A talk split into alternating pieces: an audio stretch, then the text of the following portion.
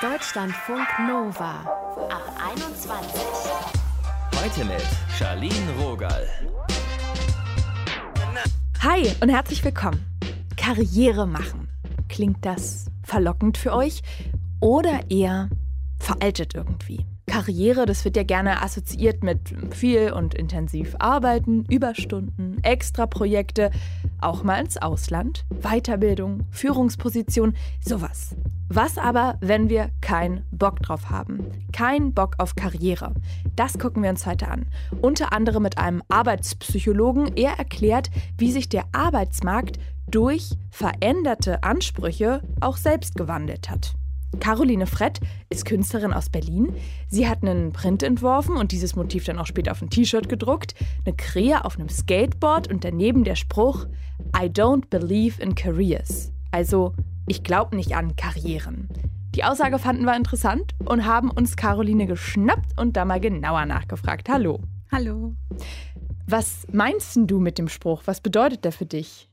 Ja, der bedeutet eigentlich genau das, wie du es auch gerade übersetzt hast. Ich glaube nicht an Karrieren. Und das heißt für mich, dass ich mich bewusst gegen so eine klassische Karriere entschieden habe. Das heißt, du arbeitest in einem Wollladen und hast deine künstlerische Karriere. Mhm, genau, das ist richtig. Ich arbeite einen Tag in der Woche in einem Wollladen. Das war der Job, den ich auch schon während meines Studiums gemacht habe und ich bin da geblieben, so als festes Standbein, um eben überhaupt erstmal ja, irgendwie reinzukommen. Man verdient ja nicht sofort als Künstlerin. Und jetzt läuft ja dein Online-Shop ganz gut. Also könnte man ja sagen, eigentlich machst du ja da irgendwie schon Karriere, oder? Also es geht ja schon da so steil nach oben. Ja, also ich freue mich, dass es läuft tatsächlich mittlerweile ganz gut. Ich könnte davon alleine noch nicht gut leben. Deswegen bin ich froh, diesen Job zu haben und werde den auch vorerst behalten. Ich bin da auch ganz gern. Für mich ist das auch ein guter Ausgleich. Aber es stimmt natürlich, dass man kann das natürlich auch als Karriere beschreiben. Für mich geht es eher um diese klassische Karriere in einer Firma oder so Karriere um der Karriere willen, um so einen Aufstieg zu machen. Und mir war es immer relativ wichtig, selbstbestimmt arbeiten zu können und eben meine Zeit auch frei einteilen zu können. Also was mir so missfällt eigentlich oder widerstrebt, ist diese Hustle-Culture, mhm. die es ja eben ja in vielen Firmen gibt. Also Leistungsdruckgesellschaft quasi. Ja, genau. Also, dass das völlig normal äh, oder als völlig normal angesehen wird, eben ständig Überstunden zu machen oder eben am Wochenende durchzuarbeiten, das finde ich eigentlich nicht normal. Und ich ja, würde mir wünschen, dass mehr Leute hinterfragen, warum man das eigentlich macht. Weil Oft ist es ja wirklich ja nicht zwingend notwendig. Diese Deadlines sind oft Fantasie-Deadlines und deswegen denke ich, dass es cool wäre, wenn mehr Leute sich überlegen würden, was will ich eigentlich mit meinem Leben außer Arbeit. Das heißt, dein Leben hat sich jetzt schon so strukturiert, weniger Geld, mehr Zeit. Genau, das ist auch, was ich eben bewusst in Kauf genommen habe. Ich muss auch dazu sagen, ich habe bald noch einen Partner, der auch verdient, so dass ich nicht völlig in der Luft hänge, wenn eben Einkommen wegbleibt. Wir haben außerdem einen sehr alten Mietvertrag, was in Berlin auf jeden Fall ein Vorteil ist.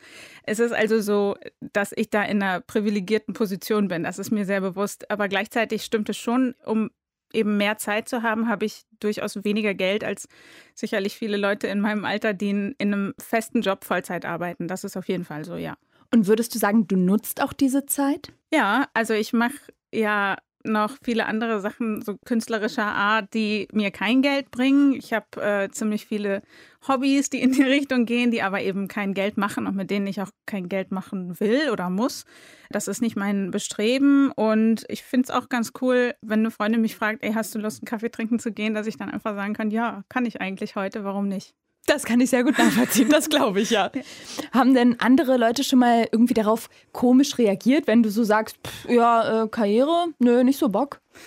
Ja, also ich hatte schon innerhalb der Familie den Fall, dass Leute auf jeden Fall irritiert waren. Es war jetzt nicht so, dass ich super negative Reaktionen bekommen habe, aber wenn man dann den Abschluss macht, äh, ich habe Textildesign studiert und dann sagt, ja, ich bin jetzt fertig mit der Uni, dann ist natürlich schon die Erwartung, dass man mit dem, was man studiert hat, dann auch in irgendeinen Job geht, der darauf genau zugeschnitten ist. Also in meinem Fall wäre das vielleicht irgendwas gewesen in die Stoffproduktion gehen und da dann Pattern Design zu machen. Und das habe ich eben nicht angestrebt. Und da gab es auf jeden Fall schon Irritationen, dass als ich gesagt habe, naja, ich bleibe erstmal im Wollladen und gucke, was so selbst freiberuflich geht, da gab es schon dann auf jeden Fall Stirnrunzeln. Spricht ja wahrscheinlich auch dafür, dass du irgendwie so eine Sicherheit in dir hast. Und ich finde, es ist irgendwo auch mutig, dann sozusagen, nö, ich gucke erstmal, was kommt.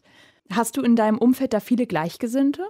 Ja, ich habe natürlich viele Freundinnen und Freunde, die auch in Vollzeit arbeiten, aber ich merke schon, dass viele das jetzt auch im Zusammenhang mit Corona und der Lockdown-Zeit schon mehr in Frage stellen. Und naja, ich habe ein relativ linkes Umfeld und da war das eigentlich immer eine Frage, wie wichtig sollte Lohnarbeit eigentlich sein und wie sehr arbeiten wir eigentlich für den Kapitalismus und was ist eigentlich wirklich wertvolle Arbeit und was vielleicht nicht so. Also da bin ich schon in meinem Umfeld auf jeden Fall eher unter Gleichgesinnten. Wahrscheinlich wäre das anders, wenn ich mehr Leute als Freunde hätte, die BWL studiert haben, aber ja, habe ich nicht. und war das bei dir so ein aktiver Umdenkungsprozess? Wo du irgendwann gemerkt hast, ach krass, ich möchte da gar nicht so mitschwimmen in dieser ganzen Leistungsdruckgesellschaft? Oder ich sag mal, warst du schon immer so? Also es gab für mich jetzt nicht so ein klassisches Awakening, wie man das manchmal mitbekommt bei anderen. Ich hatte nie den Traum, so Karriere zu machen im klassischen Sinne mit Aufsteigen von einer Position zur nächsten, um dann irgendwann einen bestimmten Status oder ein bestimmtes Level an Lohn zu erreichen. Da kann ich mich nicht dran erinnern, dass das jemals so war. Also es ist schon eher so, dass ich mir immer vorgestellt habe, ich würde gern möglichst frei arbeiten und im Zweifel also ich will natürlich gern gut über die Runden kommen. Ich glaube, das ist auch wichtig, dass man dazu sagt, dass es geht natürlich nur, wenn man eben ein bestimmtes Einkommen auch hat, mhm. dass man seine Miete natürlich zahlen kann und äh, sein Essen und die Tierarztkosten und so weiter. Aber ich kann mich nicht erinnern, dass das jemals so war, dass ich da einsteigen wollte. Inwiefern glaubst du, dass du vielleicht irgendwann mal in die Situation kommst, gerne mehr Geld zu haben und dann doch irgendwie deine Work Freizeit-Balance ein bisschen anzupassen. Ja, es kann natürlich schon sein, dass der Moment irgendwann kommt. Ich glaube sowieso, dass man die Sachen einfach schlecht planen kann. Ich bin da ja, wie gesagt, auch jetzt mit relativ viel Glück bei der Sache gewesen. Ja, ich kann mir durchaus vorstellen, auch wieder mehr Stunden in einem anderen Job zu arbeiten, wenn das mit dem Freelance schlechter läuft oder wenn ich keine Lust mehr drauf habe. Es ist gar nicht so sehr so, dass ich sage, ich will nicht arbeiten. Es geht mir eher darum zu sagen, wofür arbeite ich, nämlich um genug Geld zu haben. Was genug heißt, wäre dann eben variabel und nicht so sehr als Lebensmittelpunkt. Woher kam das, dass dein Impuls offenbar so stark war, auf ein T-Shirt zu drucken, ein Print zu entwerfen, I don't believe in careers? Da war zuerst die Zeichnung eigentlich da von der Krähe auf dem Skateboard, die ich einfach so gemacht habe. Ich mag Krähen ganz gern. Hier in Berlin gibt es ja sehr viele und ich beobachte die gerne, wenn ich spazieren bin oder irgendwo draußen im Café sitze. Das sind ja ziemlich schlaue Tiere und ich mag die einfach gern. Und dann habe ich überlegt, da fehlt jetzt irgendwie noch was und dann habe ich das draufgeschrieben, weil mir das gerade so im Kopf war. Und ich finde, es passt eigentlich ganz gut, weil Krähen ja so eigentlich einen großen Nutzen haben von unserem ganzen Überfluss. Für die liegt das Futter auf der Straße und die müssen, glaube ich, auch nicht so viel hasseln und können, glaube ich, auch viel Freizeit haben. Und das finde ich ganz gut. Caroline, danke, dass du bei uns warst. Danke dir.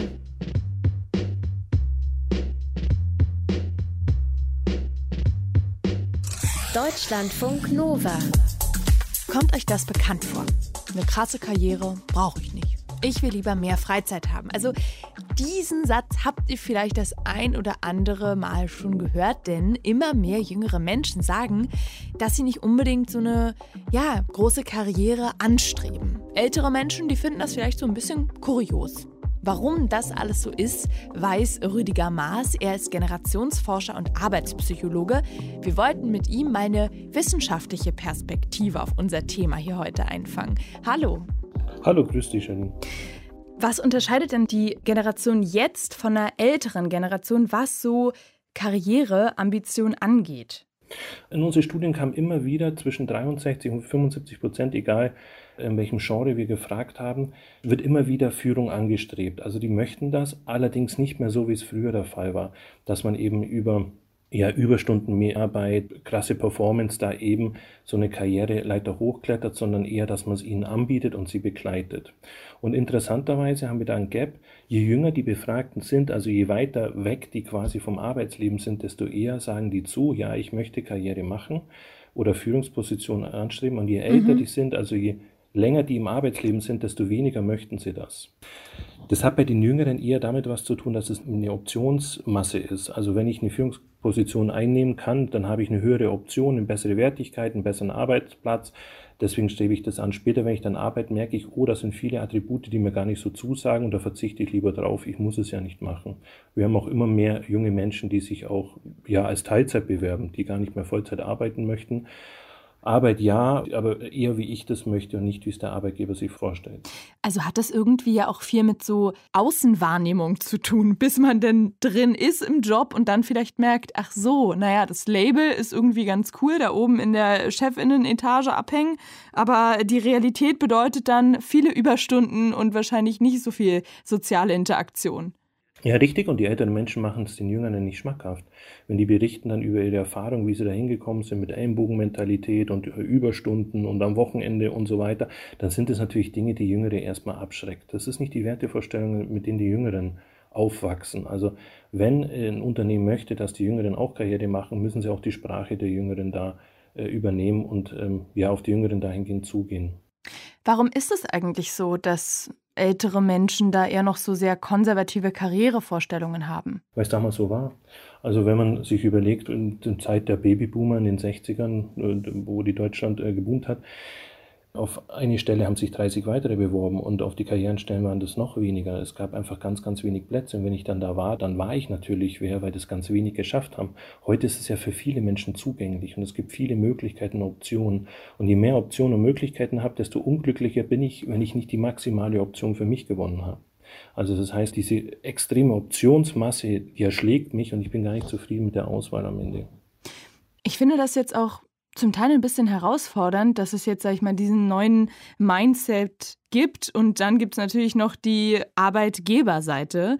Wie können denn ArbeitgeberInnen mit diesen neuen Prioritäten von jüngeren Menschen umgehen?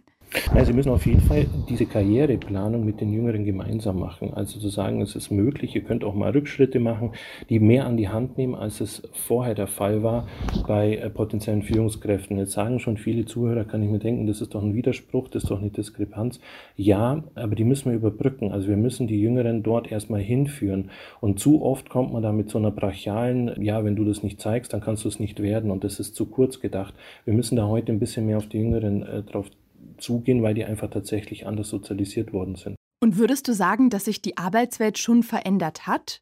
Klar, die verändert sich immer. Also das ist, das ist ja, ja der Zeit geschuldet. Inwiefern hat die sich verändert?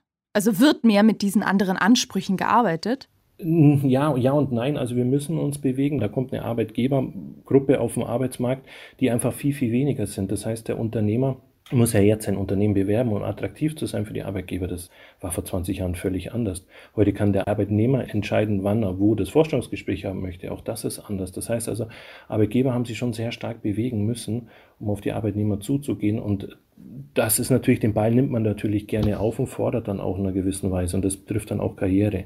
Ich muss es ja nicht unbedingt machen man ist ja schon gesättigt. Und die meisten jungen Menschen wohnen noch bei ihren Eltern, werden auch sehr stark protegiert von den Eltern. Eltern fangen die wieder auf, wenn der Arbeitgeber nicht gut genug ist, dann wechselt man eben in der Probezeit. Das finden auch viele gar nicht mehr schlimm. Das ist eben auch jetzt gerade der Zeitgeist. Und dann müssen sich alle ein Stück bewegen, damit, ja, damit da ein Progress wieder reinkommen kann. Ich könnte mir vorstellen, dass es früher eher so ein bisschen abschreckend war, wenn jemand gesagt hat, ich habe keinen Bock auf Karriere. Und manchmal wirkt es heute so, dass die Resonanz eher in eine Richtung von, ach, das finde ich ja mutig, gut, dass du auf dich achtest, geht. Ist da was dran? Ja, würde ich bestätigen, würde ich auch so sehen.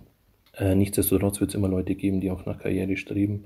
Das liegt ja auch in uns Menschen. Also es, äh, es gibt immer Menschen, die quasi oben sein wollen oder Menschen, die sich dann wohlfinden oder die dann tatsächlich sich in einer völlig anderen äh, Position verwirklichen, die nebenbei dann versuchen, keine Ahnung, als Influencer bekannt zu werden und die Arbeit nur so machen oder das Studium. Also da gibt es ja alle möglichen Optionen, die uns gar nicht so sichtbar sind auf den ersten Blick. Haben denn die Studien, mit denen du dich beschäftigt hast oder die du auch durchgeführt hast, in irgendeiner Form auch gezeigt, ob die jüngeren Menschen auch bereit sind, weniger Geld zu verdienen? Ja, das haben wir in der Tat, weil jetzt auch Jüngere einfach auch sagen, okay, dann verzichte ich lieber auf Arbeit, wenn ich mehr Freizeit habe, dadurch auch auf mehr Geld.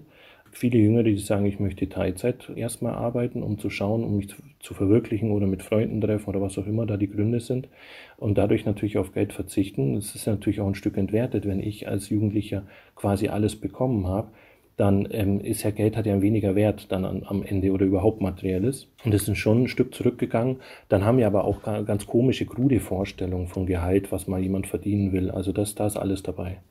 Und kann man denn eine Aussage darüber treffen, ob Menschen irgendwie glücklicher sind, wenn sie sich eher für nicht so einen intensiven Karriereweg entscheiden? Das ist natürlich bei allen anders. Also die, das Thema ist, dass das so gar nicht gesehen wird, sondern eher die Ängste, die da mitspielen oder eher die Befürchtungen.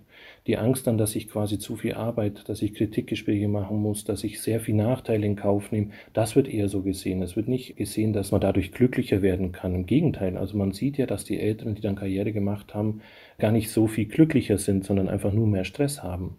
Also das ist ein schwieriges, schwieriges Feld, aber wahrscheinlich überwiegen da eher so die Ängste oder zu sagen, es muss ja so nicht sein. Warum muss ich mir das antun? Was ist denn da überhaupt für ein Vorteil dabei? Und da wird das Glück jetzt so gar nicht wahrgenommen an der Stelle.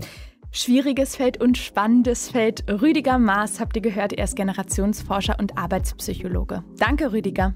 Gerne kein Bock. Wenn uns Karriere machen nicht so wichtig ist, darum ging es heute und ich möchte jetzt von euch wissen, welches Land denn 2021 auf Platz 1 gewählt wurde, weil es als besonders attraktiv gilt, dort eine Karriere zu starten. A. Russland, B. Italien oder C. Estland.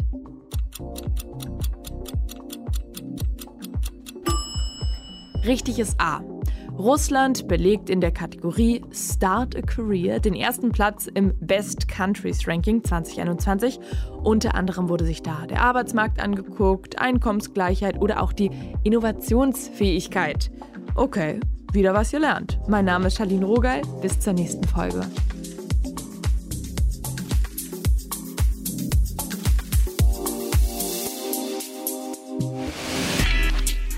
Deutschlandfunk Nova Ab 21. 21. Montags bis freitags ab 21 Uhr und auf deutschlandfunknova.de.